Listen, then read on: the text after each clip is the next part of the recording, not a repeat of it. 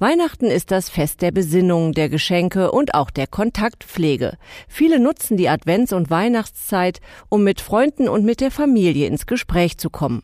Ob sie dabei zum Hörer greifen, eine WhatsApp absetzen oder tatsächlich Weihnachtsgrüße per Post versenden? Michael Scheidel weiß mehr.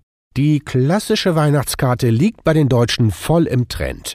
Das hat eine aktuelle Umfrage des Marketing- und Designunternehmens Vistaprint ergeben, erklärt Georg Treugut. Unsere Umfrage hat gezeigt, dass in Deutschland ganz bewusst immer mehr Weihnachtskarten geschrieben werden, auch um wieder Kontakt zu Freunden und Verwandten aufzunehmen, die man länger nicht gesehen hat. Über zwei Drittel der Deutschen plant, per Weihnachtskarte von sich hören zu lassen. Das sind 20 Prozent mehr als im vergangenen Jahr.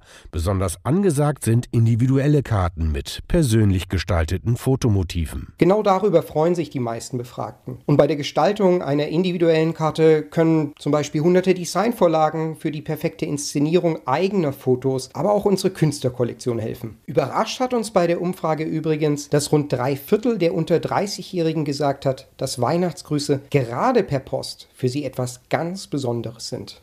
Zu Schere und Kleber muss man also nicht greifen. Mehr Infos zur individuellen Gestaltung von Weihnachtskarten gibt's unter vistaprint.de.